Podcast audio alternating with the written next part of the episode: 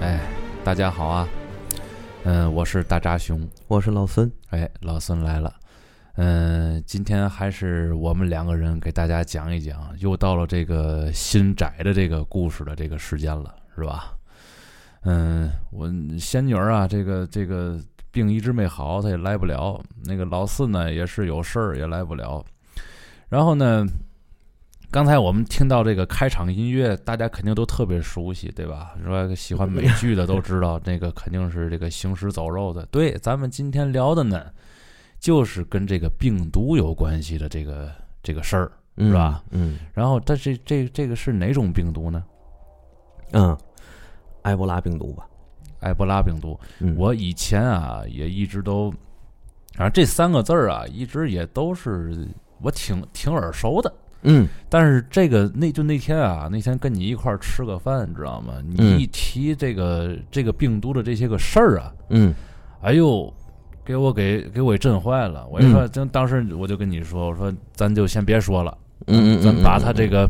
咱赶紧过来录一期，是对啊，但是这这个事儿，你你你当时你要一说完之后，恐怕就没有那么好的效果，是吧？是因为这个事儿的话，我真没有想到这三个字儿能给给给给全人类带来如此大的这个这个这个震慑力啊！没错儿。最一开始，其实我对埃博拉病毒也了解不多，就是在电视上经常有时候听到这个词儿。嗯，嗯，后来我有一个朋友也是，得了埃博拉了，哎，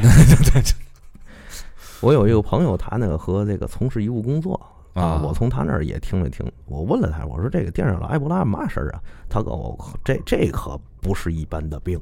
啊，但是呢，他呢，我再问他，他就没再说。他说吃饭了别说这个。吃饭了别说这个，哎，他当时就说了个这个，我们俩哥们儿弟兄也就没多说。后来之后呢，我一想，我就看看吧，是吧得刨根问底儿了，啊哎，是我吧就刨根问底儿一下，然后从各种层面去看了一下。我那一宿晚上我没睡着觉，这太刺激了，我靠！嗯，真是，我那一宿晚上没睡着觉。我觉得任何一个病能给我一个这样大的一个震撼，这还是真是有史以来第一回。我记得当时你跟我说了，就是瘆得慌。这个这个没错事儿，反正，呃，它不是鬼，不是神儿，但是它瘆得慌。对，对吧我觉得它可能有某种意义上说比鬼和神儿还要让人可怕，嗯，是吧？嗯因为有些时候咱都说这人类的恐惧来源于未知，对，是吧？但是这个埃博拉病毒它确实是未知，它的未知来源于现在我们对它的研究也好，对它的这个这个治疗也好，都是属于一种未知和摸索的状态。因为这埃博拉病毒第一次出现的时候是在十九那个一九七几年，嗯一九七十年那个七十年代的时候，在这个呃非洲啊第一次爆发了埃博拉病毒，因为当时大家都没有准备，所以说这个疫情嗯扩散的是很是很快的，嗯而且很多医务工作者也是受到了这个感染。当时呢，这个是一个四十四岁的，有有资料称啊，是一个四十四岁的教师，嗯他来到医院去求助的时候，他浑身高烧，嗯啊然后这个脸色就不太正常。啊啊，他到了之后，这个眼神也很懈怠。啊，这个医务工作者上前去问他，你到底发生了什么病的时候，他已经说不出话来了。嗯然后这个时候，他开始用手去扒自己的衣服。嗯，我现在以我这个美术生的这个画面感啊，一直在在脑海里编织的这个剧情，你知道吗？哎是然后他一直也是在扒自己的衣服。嗯，嗯呃，后来他就开始有点呕吐，呕吐，呕吐。他的呕吐吐出来的并不是这个吃下的吃下去的东西我操，啊，他吐出来的也不仅仅是鲜血，哎呦，而且他所吐出来的血也不是鲜红色的，是是什么颜色呢？是一种类似暗红色、或紫红色的那种感觉。哦哦，我说那个动画片儿里为嘛有那样嗯演？哎呦，它吐出来的那种血之后，它还伴随着很多这个肉块似的组织。一开始医务人员并不知道这是什么，呃，在这个之后不久，这个人就整个这个这个身体就开始，他把自己的这个这皮肤啊，呃，就就就就挠破了，挠破之后，他的所有的皮肤就开始往外渗血，然后这个嗯人就跟一滩水一样，就跟液体一样，就是当时就化在了那儿。化骨绵掌，对，就类似像一天液体一样化在那儿。呃，当然这个化是很很多人就觉得可能是夸张了啊，但实际上这个人当时是那个浑身流血，大出血，这个属于那个《星际争霸二》里那自爆人儿哈，啊，对，而且他的呕吐吐出来很多一些那个这个这个这个一一些这个这个生物的组织，但是大家不知道这是什么，就跟肉块儿似的，但是很稀释啊。后来这些个这些医生呢，也是触碰了这个尸体，呃，后来这些医生也是被传染上了这个埃博拉的病毒，就你就想当时那医生看到这个人进来这些个举动，他们你说说，这个这个心情啊，这个是会是一个什么样的这么一个状态？呃，当时很多医生和这个护士都已经吓呆了，因为我我从估计也是，对从医这么多年没有见过这样的病人，就是感觉这个病人都里里外外都被液化了那种感觉，所以这是埃博拉病毒的起始。但是这埃博是刚才你说的是几几年的事儿，这这是是七十年代的事儿，七上世纪七十年代对的事对儿对对，嗯一九七几年的事儿。所以说这个这个埃博拉病毒在当时就开始发威啊，传染了很多人。但是埃博拉病毒这个，我倒是不想说它这个发展的病史，在几几几几年爆发是吧？几几年，二嗯零四嗯年它都有爆发。但实际上，它最恐怖的是，到现在为止，人类不知道埃博拉病毒的宿主到底是谁，嗯也就是说，谁到底携带埃博拉病毒，人到底是怎么传上它的。嗯啊，在当时都不清楚。到现在为止，虽然说这个，呃，这有一定的治疗性，大家激励激励公关啊，这个对埃博拉病毒的认知已经上升到了一个比较清晰的层次，啊，但是依然没有搞清楚埃博拉病毒的这个最终宿主，还有它这个传播那个传播宿主、传播源到底是谁。而且你想啊，就是七十年代对，这个病毒之前在哪儿不知道。不知道，而对且吧它这个爆发之间呢，它有一个间隔，是吧？比如嗯七十年代，它有销声匿迹十几年，七十年代这个事儿出现之后又销声匿迹，对，要生销声匿迹十几年，这个很嗯世界上的科学家和卫生组织都在找埃博拉病毒当当时消失了之后，到底去哪儿了？到底找为为什么消失，他也啊不对知道。找不到。来无影去去无无踪，江湖号称一阵风哈。嗯，其实后来这个到了现在为止，那个呃美国这个这个生物实验室啊，嗯，也是拿走了埃博拉的病毒的样本啊，到了生物实验室去研究。嗯当时这个生物实验室呢，它是分那个等级的，嗯就是这个验防御的等级。嗯就是去埃博拉病毒这间房这个实验室去的人呢，那个美国这些人员嗯，必须穿和太空服一样厚的这样的这个防化服嗯，啊，就类似那种情况的啊，嗯类似那个样儿的，就好太像空就服样是儿。我记得那个时候看那个尼古拉斯凯奇演的那个《勇闯夺命岛》嘛，对他不一开始不是一个是一个病毒学家还是对对一个对什么？他那个防化服就是后边有一根管子，那对管子是黄色儿的，然后对连着一好像那是输送氧气的是吗？对，因为那一间屋子里是负低压，也就是说那间屋子里的那个气压要比外面要比还那个负高压，这一间呃那个这个也要比要比外面低嗯啊，所以说嗯如果要是低的话，它那个一旦发生扩散，它是不容易出去的。也就是说，在那种压力情况下，这个这个病毒这个生命体它是处于一种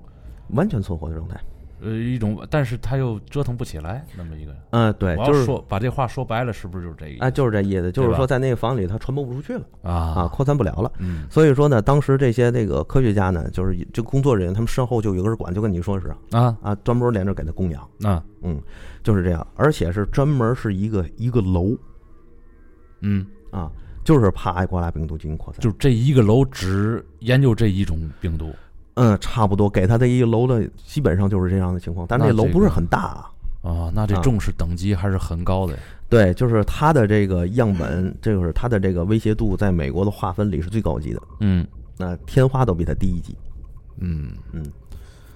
哎呀，我我我一直以来啊，我就觉得艾滋病挺厉害的，然后癌嗯症嗯挺厉害的，嗯，除了这两样啊，好像我还没有听听说太多的，就是说能够让人就是人类无法攻克的那种，就是置人于死地的那种那种疾病。是，就是这个埃博拉病毒，现在说是有治的话，基本是在二零一六年以后。二零一六年以后，当时这个中国、日本还有加拿大嗯啊，联合发生这个都在研究埃博拉病毒嘛，嗯是吧？那个加拿大呢那边开发出了一种疫苗啊中国也找到了那个这个消灭埃博拉病毒的方法。嗯日本呢也是重组了重组了这个埃博拉病毒，啊，怎么叫重组啊？就是说那个研究病毒的话，就得研究它这个病毒的原理，包括它的这个基因链儿什么的啊，嗯它的致病性是吧？嗯但当时日本是主攻这一块儿，所以他研究完了之后呢，他就找到了埃博拉病毒的整体的特点。也就是说，全世界就是群策群力，你没错研究这一块儿，我研研究究那一一块儿然后对大家在一个综综合起来，对，共同抵抗这个这对个埃博拉的这个对，病毒没错，没错。所以当时研究这个埃博拉病毒呢，这个埃博拉病毒也是咱现在世界上最最为独特的一种病毒，因为它到现在为止，你是界定它是病毒还是生物，这个还是去有待有待商榷哦啊。它的这个形状呢，和咱中国古代那个如意差不多啊，啊，所以说一个它。小一个一个小耐克，哎，对，所以 它所所以说它既有这个生物学的特性，它又有病毒学的特性。嗯，啊，所以说它这个自我演变和自我演化是非常快的。是吧？对，从七十年代到现在，埃博拉病毒至少已经有了五种亚体。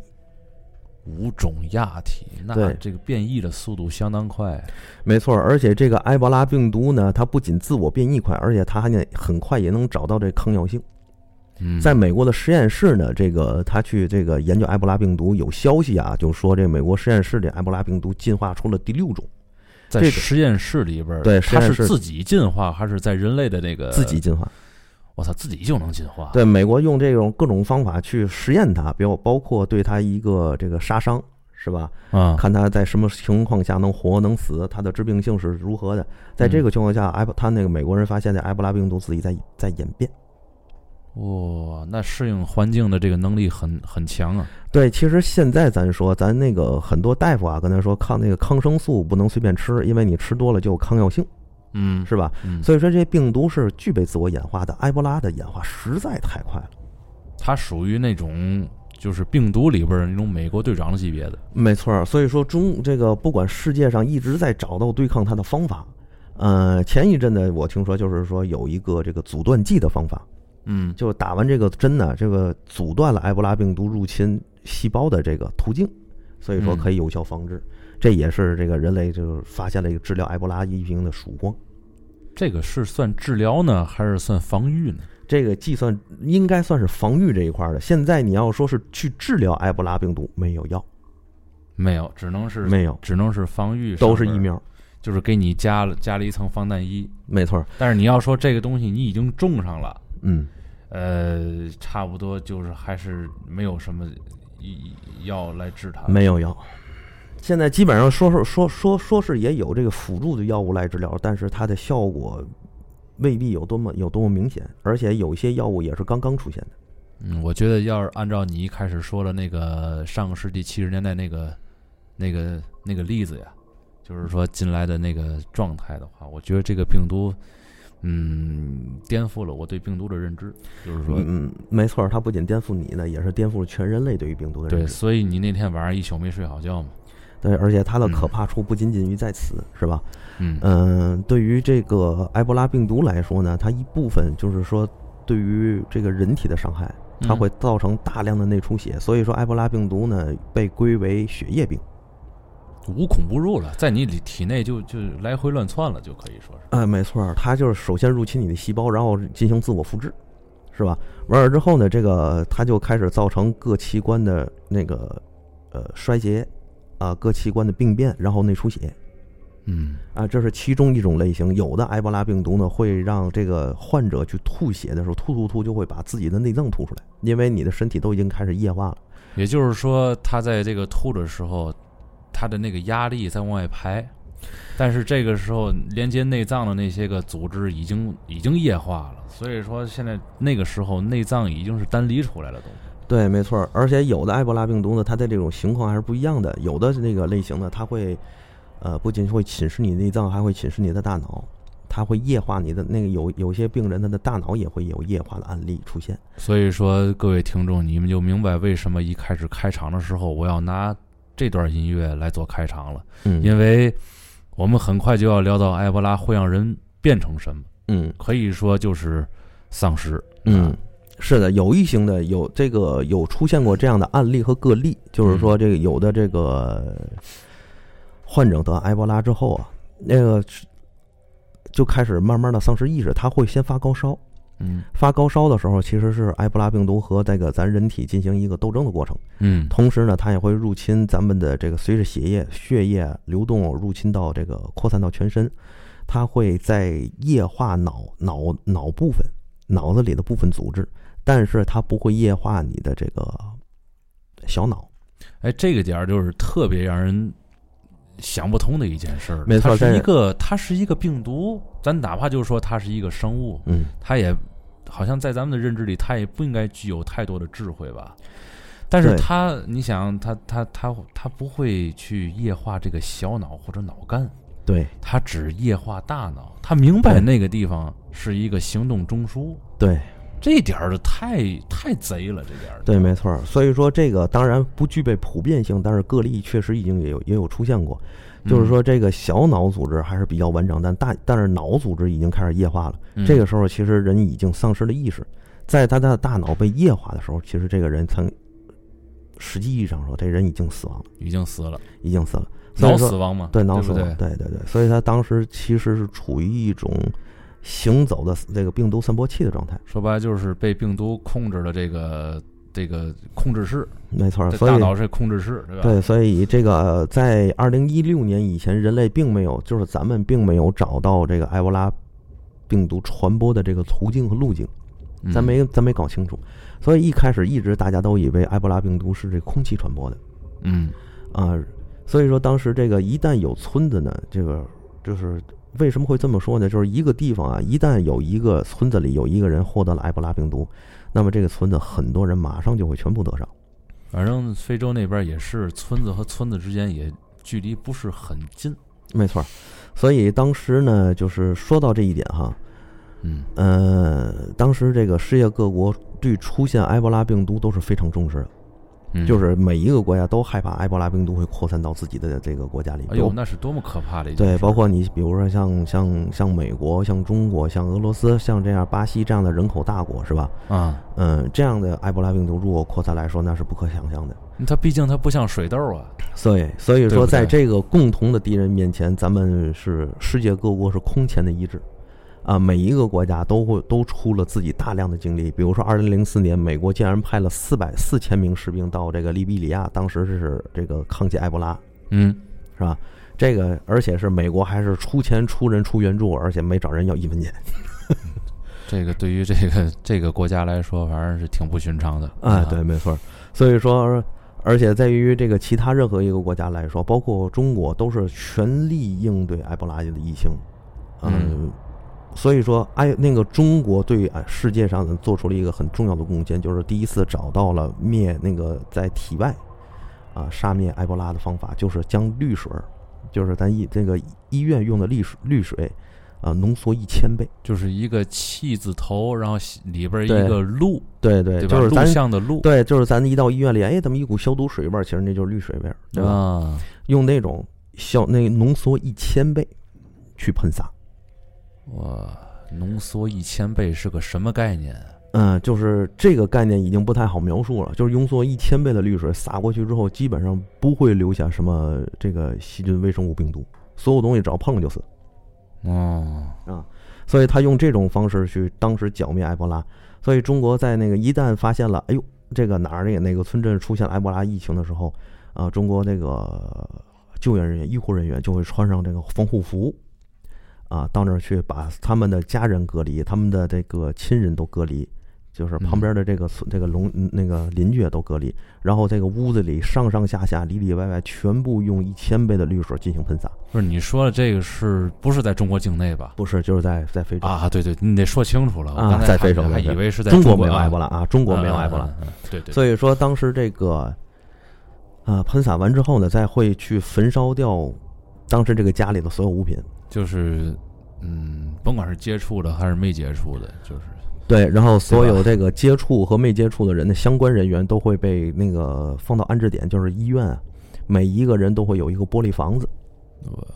然后他们在里面之后呢，这个由医护人员给他们治疗，输液呀、吃药啊啊，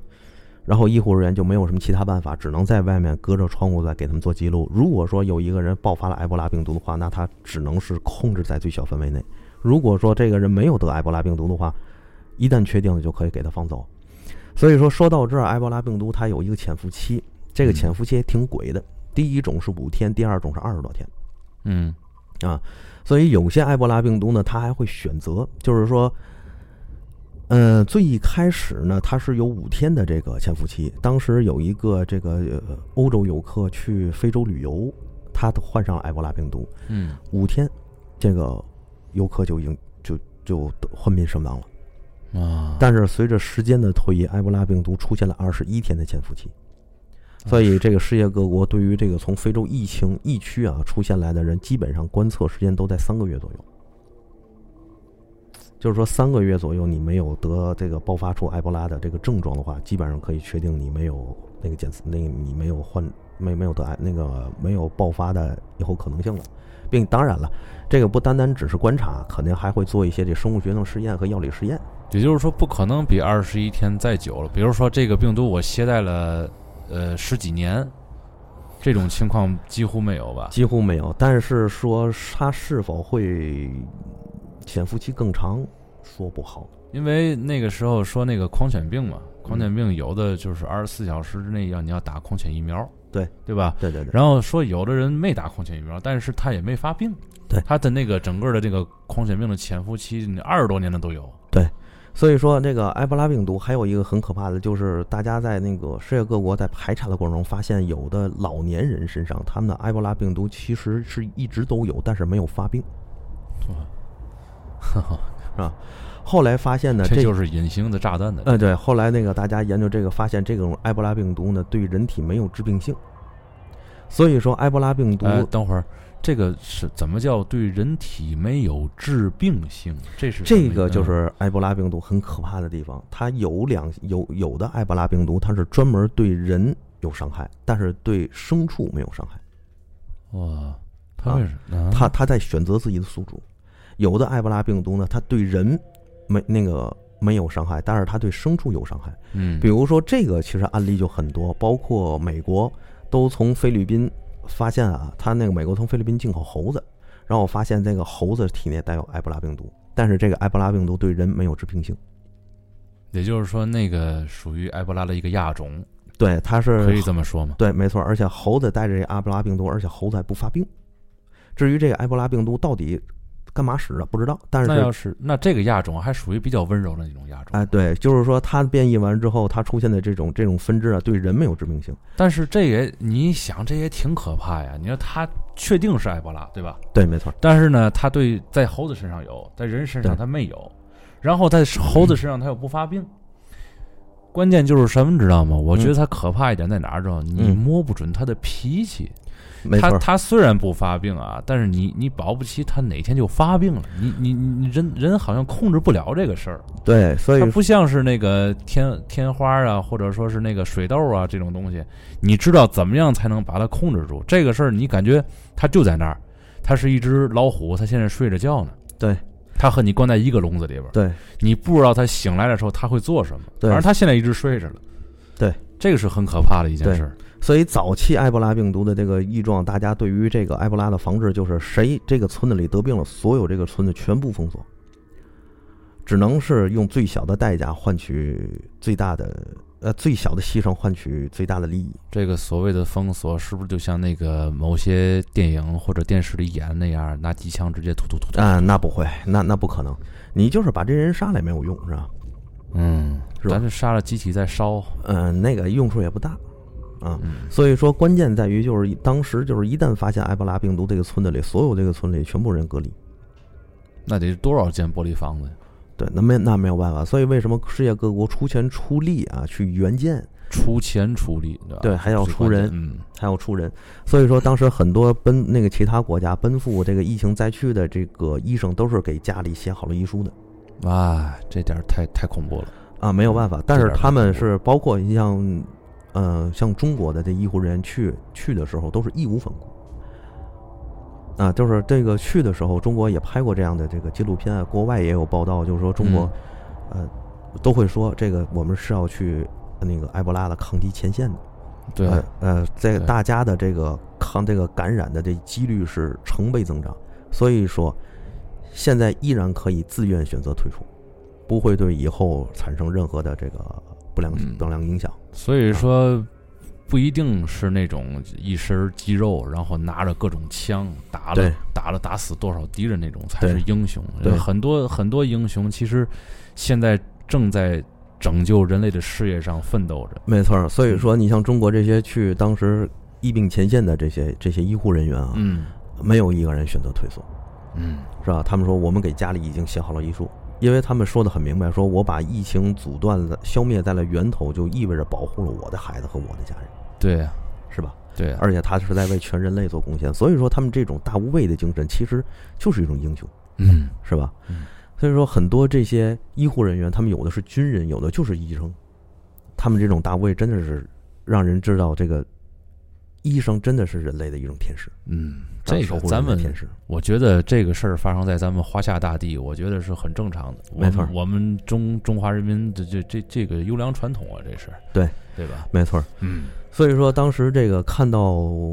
埃博拉病毒啊、中国派到救援队的时候，就拿着这一千倍的氯水，开始在那个疫区进行那个消毒喷洒嗯啊，而且会把这个病人啊直接就是火化。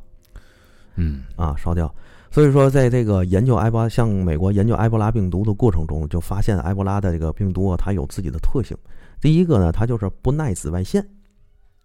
就是在紫外线的这个照射下啊，它可能它的存活时间是两分钟，但是在零下七十度的这个严寒里，埃博拉病毒依然可以存活。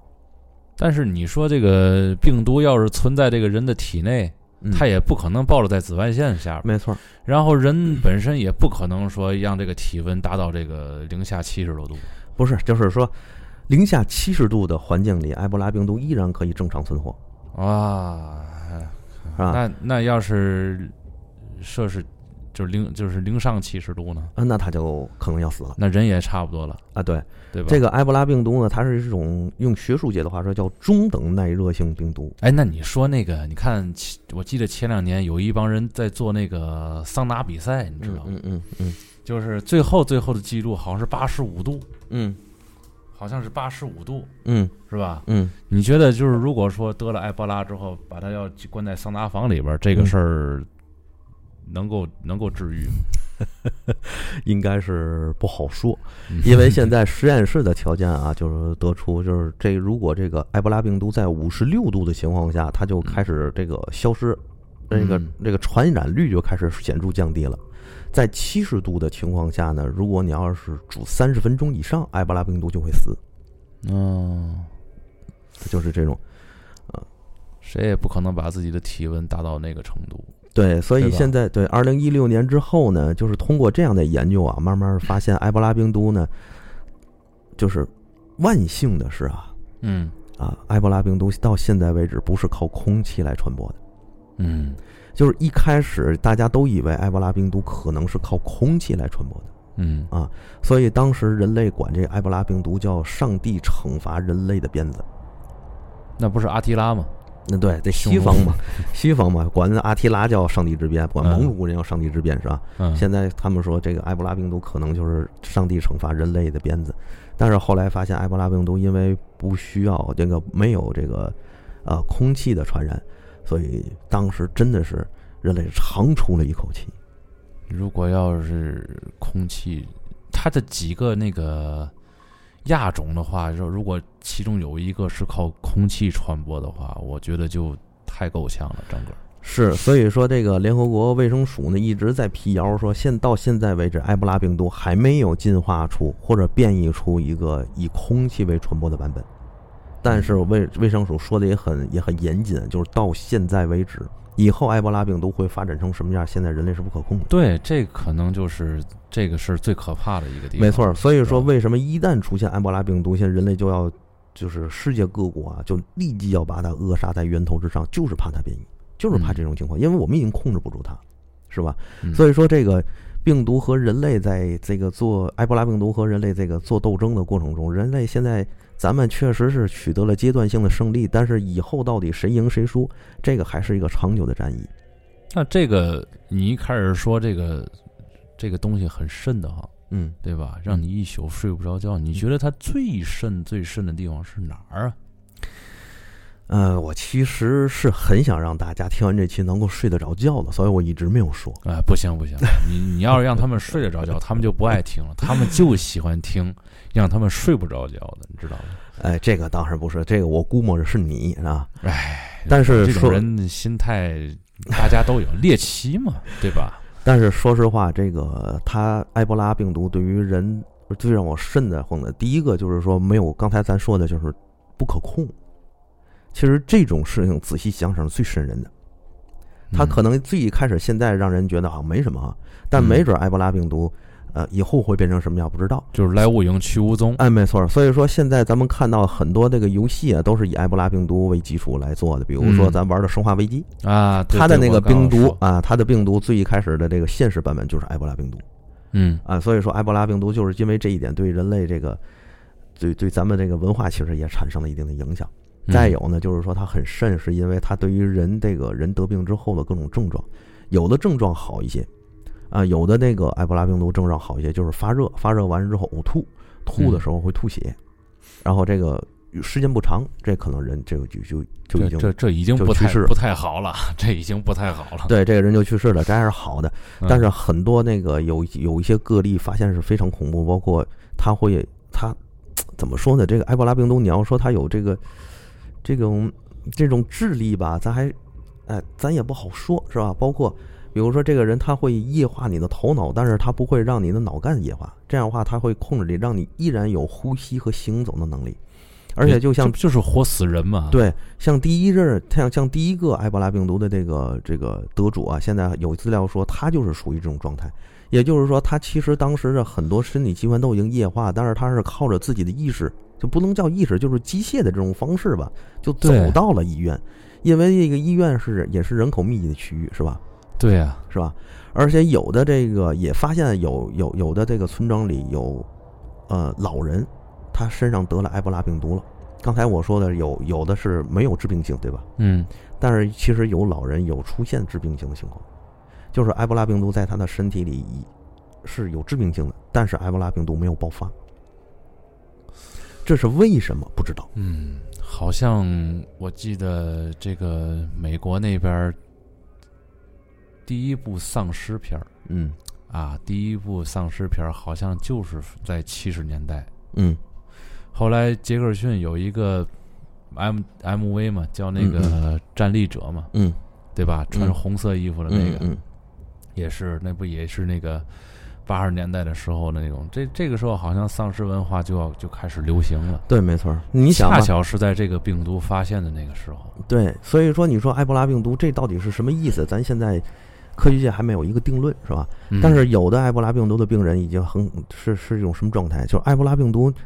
就我就真的觉得它好像是有智能的。就很多材料里面也会写上，就是很就是就形容词啊，就好像觉得它是有智能。嗯比如说，它会液化人的这个肌肉组织，它先，液化你的内脏。嗯嗯嗯但是问题是，你它液化你内脏，这个人还不会立即就去死我我的感觉，你知道是你知道像什么吗？啊，呃，你看，比如说吧，嗯咱们看那个呃，比如说，比如说啊，嗯嗯有一个那个更加巨大的一个生命体，嗯它呢比比地它它和地球的比例呢，就相当于这个咱们人和弹球的比例。嗯比如说啊，嗯嗯然后它现在用显微镜看地球，嗯咱们设想一下，然后它嗯看到了这个马路上有汽车在跑，嗯后来呢，他用了一种方式把这个汽车啊给砸碎了，嗯然后汽车里边的人呢、就纷纷的这个、嗯就死的就死在里边了，嗯但是活的呢可能就四散逃命。嗯，这个时候你觉得他会是一个什么样的想法？他可能会感觉，哎呀，这个这个叫汽车的这个生物，嗯它体内有这么多的寄生虫，嗯，是你能明白我想说的是什么？我明白，也就是说我，我现在感觉就是什么呢？这个埃博拉好像就是在病毒里边儿是最有智慧的那个生命体，其是他的那个病毒啊，可能就是咱们这个旁边的这个马、牛、羊啊，或狗啊，或者猫啊，但是它还上升不到人的那个程度，你明白吗？是，就是说，现在我就觉得埃博拉这个病毒特别诡异，你明白吗？就是我看那资料给我的感受啊，嗯我就觉得这埃博拉病毒特别诡异。你像还有一个案例，就是说，就是这个呃得了埃博拉病毒啊，嗯，他也是自己到了医院，自己到了医院，对自己到了医院，他坐在那个长椅上，啊，他坐在那医院的椅子上，这个医护人员去找他，问他你哪里不舒服。他抬起头来，用很他他已经发不出什么那个音节了，就是他说他说不了话了。嗯就是用嗓子里那种，哦就是原始的这种声音啊，啊、在和这个这个，在好像在回答你的话一样，就是呃，啊，就就就这样那不就是丧尸吗？啊，就类类似这种。然后这个不一会儿，这个当时这个这个护士还在问他，你到底是什么病情，到底哪里不舒服？但是他发现这个人这个面部都已经，还有包括他的身上区有一些肿胀的现象。啊，呃，后来这个突然这个人这个就就就就用这个手啊去摸自己的脸，然后这个开始挠，不挠，就摸了一下自己脸，然后这个人的眼睛就这眼球像水一样的就从眼眶里流出来了。像水一样的从眼眶里流出来。对，哎呀，就是这个眼球就像水一样自己就流出来了，嗯然后后面是血，然后这个时候这个这个这这个人突然就像个原地爆炸一样这不就是《求生之路》里边那个胖子吗？啊，对，突然像原地爆炸一你样，打这个完他他就爆炸。啊，对，这这个血就立马从身体里噗那个喷出来了，然后喷到了这个护士的身上，然后这个这个人当时就在地上化类，就是就像化成了一滩脓水一样就是所谓的那个液化。啊，这就是所谓液化。当然了，这个后来这个这个护士也是被感染上了埃博拉，就当时这个嗯情况，这个呃这个医院立马判定这个人是埃博拉病毒。然后这个当时这个大夫就害这个护士就被这个隔离了啊，这护护士也很不幸啊，五天后也是去世了，得埃博拉去世了。也是这么样去世的。是，哎呦天，但是他比那个人要好一些嗯啊，他一直是到最后都能保持了一个清比较清醒的意识。然后他开始吐血的时候，也是吐出了自己内脏，哎，所以这就比较奇怪，为什么没错对那个人那样，对对这个护士就不这样？不知道。所以说，埃博拉病毒它有一个总体的这个疫情情况啊，就像其实我觉得就跟那个得感冒一样，咱们每一个人感冒其实它的症状也不完全相同。嗯，是吧？但是大体上，比如说发烧啊、呕吐啊、出血啊，这是这个埃博拉的大体症状嗯，啊。但是其实，在分到每个人，他可能会有一些个例，就像那我个刚才说的那种。人和人抵抗力也不一样，对吧？对，所以说在后来这个研究的时候，你像这埃博拉病毒，它侵蚀的那位就是这个液化的那个人啊，嗯，他的大脑已经被侵蚀掉了，嗯，脑干没有侵蚀掉，是有吧？没有可能还就是说，呃，这个病毒首先在哪个地方做它的大本营？嗯，它其实是血液病，所以它是在你的血液里附，它进攻你的细胞。它进完进攻完你的细胞之后，开始吞噬你的肌肉组织。它有没有可能就是先吞噬哪一部分的细胞呢？比如说先吞噬胃口或者五脏六腑的这一块儿，哎，这可能都会出现，有的可能就先先进入是大脑，对，它是随机性的哇啊、有可能是随机性的。所以说，呃，这个人他当时吞噬的时候，不仅是液化你内脏，内脏它还会液化你的肌肉组织，但是它会保留住你作为这个人的基基本形态你肌肉整个是液体状的。啊、它会有选择的液化，它会它还能让你行动，让你保持基本一个人形。嗯，那肌肉如果变成液体状了，那脱完衣服看上去之后，可能就跟那个充气娃娃一样了。对，其实现在也有一个病症叫那个肌肉溶解症，是吧？对啊，啊、所以说埃博拉也有他们那样的状况。哎，听着就就挺疼的，反正是啊，对，，所以当时你想，这个人就跟那个爆冲一样，嘣一下是吧？跟气球一样把这血抛出去了。所以说现在那个怎么说呢？这个万幸，它因为不是这个这空气传播，所以说只要不是人的这个体液啊啊去直接接触的话，这个这个人还是就基本上不会被传播上啊，只能说是万幸啊。这个真是的是万幸，这是对最近才只能发说现是的。万幸。对，最近才发现的，真的是万幸。所以说，这个埃博拉病毒现在已经能够被很好的控制，就是因为大家发现的这个，咱们已经发现了它的这个传染性嗯是吧？也就是说，一旦发现有人家里得了埃博拉病毒，不管你出现了一个，只要出现埃博拉的症状，所有人都不要都不许碰这个人。就是说，得完埃博拉病毒，比如说在家中去世了，啊，嗯那么你立即那个这个医护人员会穿上红画服，他们会做好隔离措措施来那个单独处理这个尸体，但是谁也不许触摸它。嗯啊，谁也不许触摸它，包括你像埃博拉那个传播的途径啊，现在已经查明了，比如说血液、嗯体液，比如说唾液啊、泪那个眼泪啊，都有它的致病性。比嗯如说人类的那个呃排泄物嗯啊，它都有致病性。嗯所以说这个这个找到了这个途径之后，咱咱咱也算是长这个长出了一口大气，使劲。嗯啊，咱们世界卫生组织也长出了一口大气，啊，所以说这个现在可以说是埃博拉病毒已经虽然说还是依然非常危险，但是暂时找到了遏制它的方法。但是我我总有一个预感啊，嗯我总有一个预感，当人们攻克了艾滋病和癌症以后，嗯，可能埃博拉的这个真面目就要显现出来了。对，因为呃上回是谁是好像是曾志强还是谁说的吧，就嗯是说人类最好不要攻克癌症，嗯因为上老天爷总会有一有一种东西要制约人类的人类的这个前进的脚步太快这个事儿。其啊实说到这个就，就得说这个人类的这个死亡之谜嗯啊，是其实这个咱们这个人类的死亡之谜也是非常有趣的，这是伴随咱进化而来的嗯，啊。世界上真的是有永生不死的生物的，大树啊，不，大树也会死啊。龟也会死，对吧？对对那到底是什么呢？比如说草履虫，比如说蚜虫，它们就不会在真正意义上死。蚜虫就是比蚂蚁还小的那种，对，就是蚜虫。绿绿色的那种。对对对，因为蚜虫它是用复制的方式，无限制的复制自己的个体，所以所以说，你就可以想象吧，你就现在会多重影分身术是吧？或者说你现在可以无限的复制你自己，所以说你从一个扎熊复制了两个，复制了十个扎熊，哪怕有一个扎熊，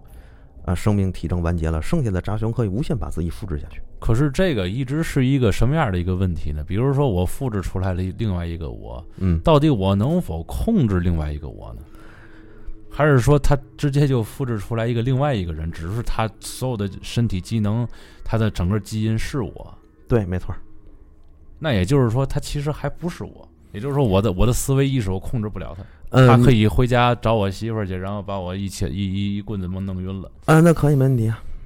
我我我我我不想要这样的。其实对于人类来说，这个如何复复制出自己另外一个自己，这个是很恐怖的议题啊。但是说从埃博拉的角度上说，它就是通过这种复制来达到这个传染的目的，就病毒嘛，就是无限的复制。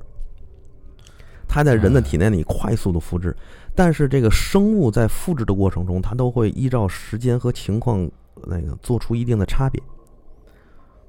是吧？比如说这个像蚜虫啊，这个蚜虫这个呃，这个草木丰盛的时候，它复制出的自己是不带翅膀的嗯，啊。到了秋天的时候，它复制自己是带翅膀的，哎，那他怎么复制呢？就是就是类似一种分裂，就跟生孩子是一样的。细胞分裂，对，它一个分成俩，哎对。而且蚜虫最最最有最蚜虫其实也是细思极恐啊。它分裂另一个自己的时候，那个幼小的自己体内还有一个胚胎，就是这另他妈一个不成另不另另另一个这自己不。成双鱼玉佩了吗？ 这不对，所以蚜虫用这种方式快速的繁殖。哎呀，我都不敢相信这都是真的。我告诉你，啊，所以说在这个生物学界，这种方式叫孤雌繁殖，这个很常见。比如说科莫多巨蜥也是孤雌繁殖，科莫多巨蜥也可以自己复制自己，对，这么科莫大个东西，对科莫多巨蜥也是孤雌繁殖它是怎么？它跟那个短笛一样嘛，自己吐个蛋出来，啊，没错儿，它就是自己生个蛋。那那蛋是自己，对，它不需它不需要那个良性繁殖。它不需要两性繁殖就可以繁殖自己的个体，但是它哥斯拉，啊，对，但是它会在特定的时候产下一个雌，嗯产下一个雄性，用来这个基因的交配。我靠，短笛大魔王，啊，这个呢，其实和埃博拉病毒相比来说，呃，当然又是打开了一个新的新世界的大门，是吧？嗯呃，其实这个要是说起来也是很有意思的，啊，包括这个是世界上是先有鸡还是先有蛋，其实现在其实应该是有议题了。已经啊是有答案了。这不是有那个答案吗？就是先有鸡还是先有蛋呢？嗯嗯，然后那个这是老师问那个孩子的一个问题嘛，嗯后来孩子说鸡和蛋是连在一起的，嗯然后这个时候他还给老师看，是。所以说，现在这个呃怎么说呢？这个生物学界就研究这个世界有很多很有意思的地方，但是这些有意思的地方常常伴随着让人细思极恐。但是埃博拉病毒它不仅是细思极恐，它从这个直觉上给人一种强烈冲击，比如说像那个刚才那种液化的人，是吧？嗯啊，所以说这个很多国家的救援队呢，去到埃博拉疫情病毒的时候，都会标配了啊。这个嗯从中国这儿学到标配一千倍的浓缩滤水去不停的分散，所以说在这个世界各国帮助非洲这个埃博拉病情那个病毒去爆发这个区域，也是建了很多先进的医疗设施，嗯是吧？嗯所以说埃博拉病毒。嗯，它自我演化和自我分裂实在太快，从一九七五年到现在，你满打满算四十来年、五十年的时间就分裂出了五个亚种，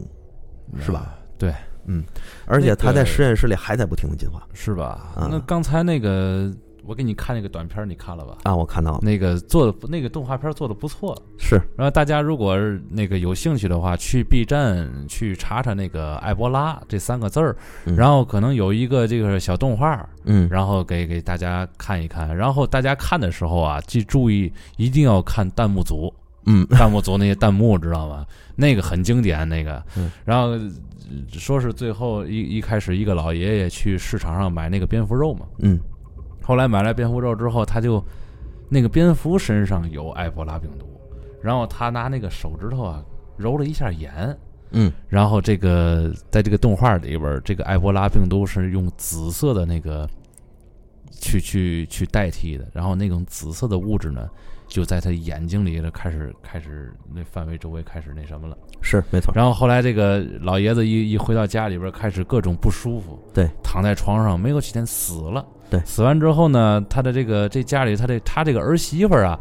就过来碰了一下这个尸体，嗯，哎，这个时候好像就说了，这个尸体不能碰，对吧？嗯？然后，嗯，这个整个这个片子呀，到现在这个节骨眼儿还都比较正常，比较嗯符合埃博拉整个这个发展这个这个形势。嗯到后来呢，这个他这个这个儿媳妇儿啊也不行了，嗯也开始出现这种有点发烧或者怎么样了。嗯这个时候，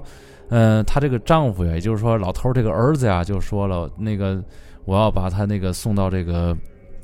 这个隔壁村儿的这个这个叔叔家，嗯我怕把他送到这个理疗中心的话，我就再也见不着他了，嗯对不对？然后嗯这个时候，他这个这个这个小女儿就说了，嗯不能不能这样，一定要让妈妈去治疗中心。嗯然后后来就开始狗血了啊。嗯后来就开始狗血了，然后那个到了治疗中心之后，好像那个医护人员每天那个让这个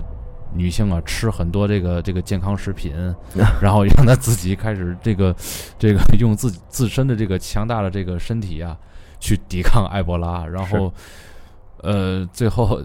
成功的康复了，走出了这个 理疗中心，然后都又又又一次和家人拥抱啊。是这个时候，弹幕组就开始爆发了，你知道 吗？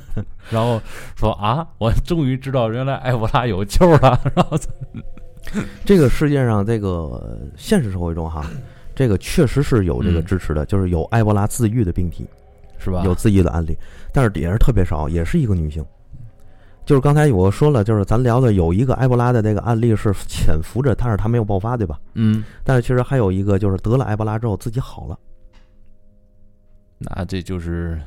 幸运儿啊，就可以对。然后这个当时是这个咱们对他是如获至宝，是吧？开始了各量的病理分析，然后希望能从他的体内找到一种找抗抗体，找对抗体。但对是神很神奇的是没有找到任何抗体。我觉埃得博，拉病毒就跟没来过一样就消我失觉了。得这就是这个病毒的脾气，这个病毒的脾气秉性。是嗯，这至于到底是为什么，这个争论不一啊，口那个看似是有结论，但其实是争论不一的。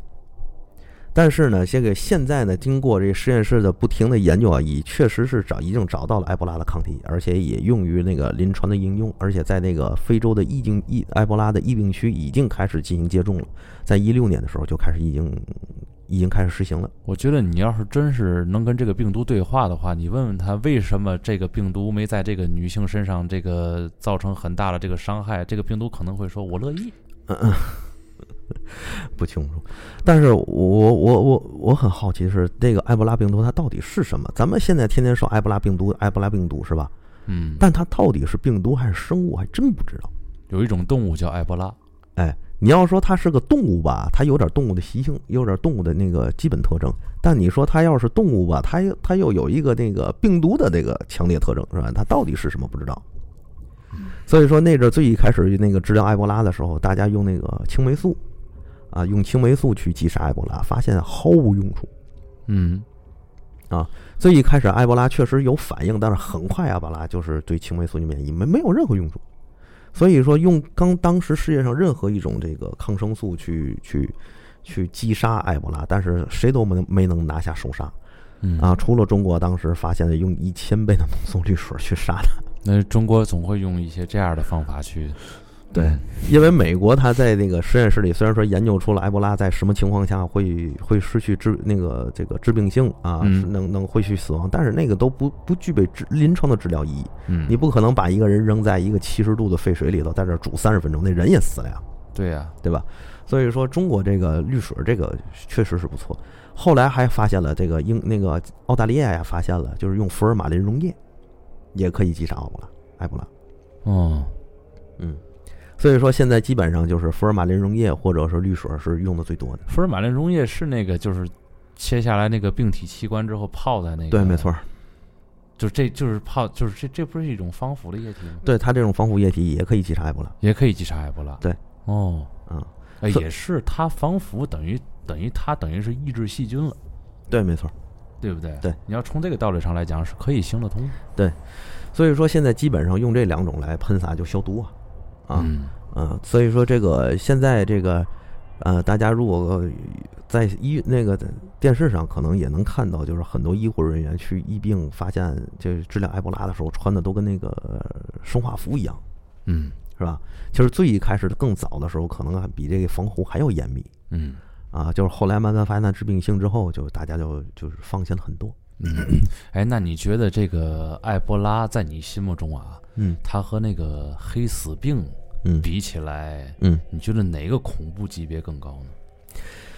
如果说对于人类伤害的来说，对人类这个影响来说，肯定是黑死病更高。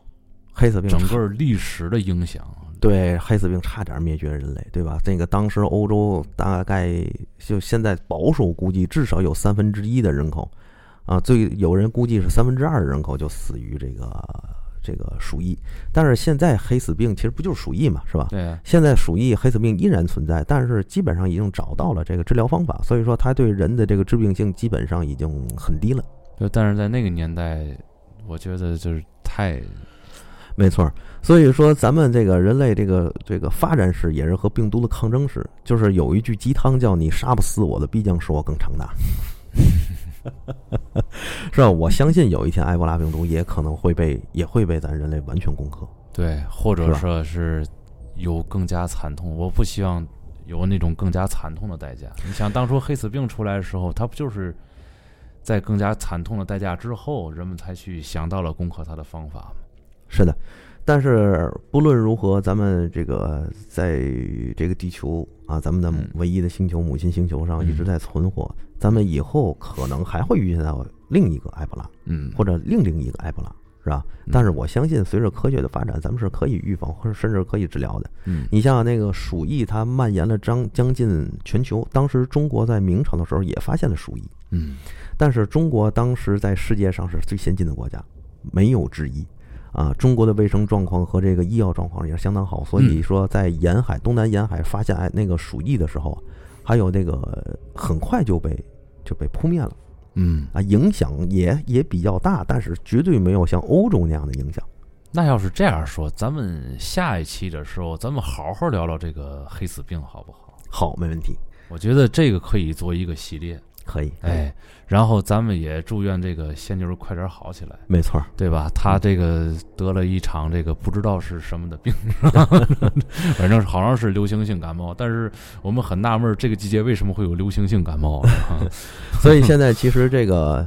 埃博拉病毒随着时间的发展，肯定会被咱攻克的 嗯啊。但是其实埃博拉在肆虐的这四五十年间，它的案例和它的这个这个症状确实是让人非常的可怕。呃，想每每想起啊，看到我那些资料，我看起来都是心有余悸。关键就是你摸不透它，对，这但个是是最最可怕的。对，，所以说现在我希望大家能够不是抱着这个晚上睡不着、看完看完听完这期节目晚上睡不着觉的这种状态去去面对它，而是说有一个积极乐观的状态，我们是可以战胜它的。而且这个病离我们不管是远还是近，我们现在已经找到了它的方法，而且它可以被阻拦在我们的国门之外。嗯，啊还有就是，如果想去非洲旅游，你还是尽量小心一点儿。对，嗯，所以说，当然了，我相信在这个平台前的一些听友们，可能也会想到自己很猎奇，希望能够找到一些那个听到的埃博拉到底是什么样。这个时候呢，我们希望，如果你是这种胆儿大的人，请关注我们的公众微信号，我们会说一个啊埃博拉的完整版，嗯，好吧？好啊，让大家来看一看。好，那也差不多一小时了，嗯咱们今天的节目就到这儿吧，好好的，不好？好的，好希望大家能够每天开心快乐的生活工作。好，再见。再见。